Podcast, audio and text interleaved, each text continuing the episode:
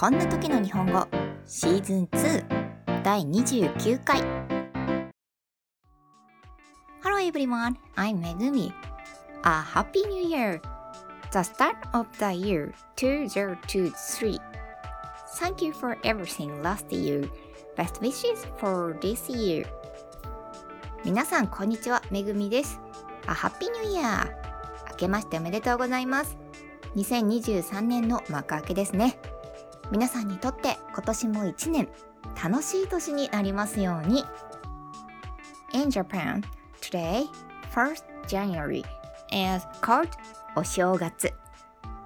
Even those who have never been to Japan may have heard the canned phrase 明けましておめでとうございます at least once さて日本では本日1月1日のことをお正月と言います。明けましておめでとうございますの定型文句は日本に来たことがない方も一度は耳にしたことがあるのではないでしょうか。Today's quiz is related to this term. 今日はこの言葉にちなんだクイズです。In Japan, what phrase is often heard following 明けましておめでとうございます。日本では明けましておめでとうございますに続いてよく聞く言葉がありますがそれはどんなフレーズでしょうか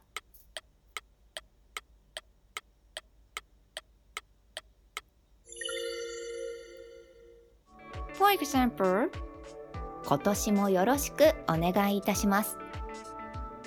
It's often said that as far as よろしくお願いいたします is concerned, it is a phrase that cannot be expressed in another language. So, it's difficult to explain, but it's used to mean, for example, be good friend with us, or let's do our best at work together.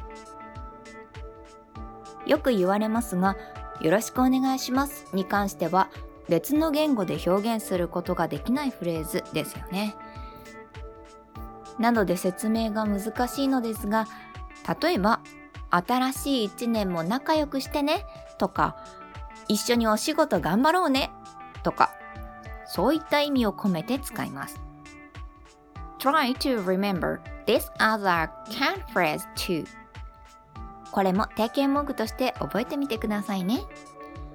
それでは今日はここまで。また来週お会いしましょう。That's all for today. Thank you for listening and see you next week.